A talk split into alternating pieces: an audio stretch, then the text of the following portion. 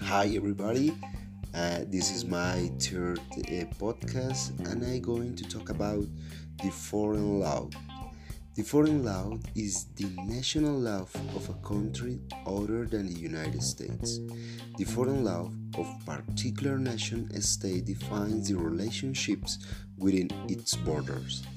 The important primary source of foreign law will depend on the type of the legal system but will often include the constitutions, statutes, regulations, and core decision of the particular country you are researching.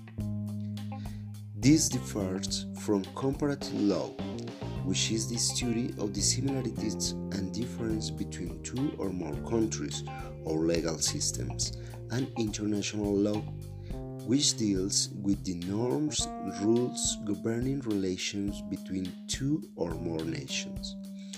Determine the structure of the legal system you are intending to research. There is a variety of different legal systems throughout the world.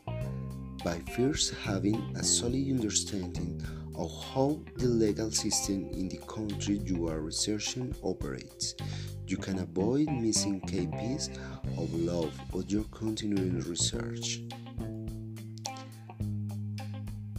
Consult a secondary source. Secondary source can be particularly helpful if you prefer to start with a comparative source of you look at the getting start resource. But when able to find what you are looking for, you can locate secondary sources in relevant research guide of international law database and by researching the library catalog. Remember that if the library doesn't have a particular source, a student and faculty can order it through interlibrary loan. Thank you, thank you everybody for listening to me today, and I hope to be here with you very soon. Thank you very much.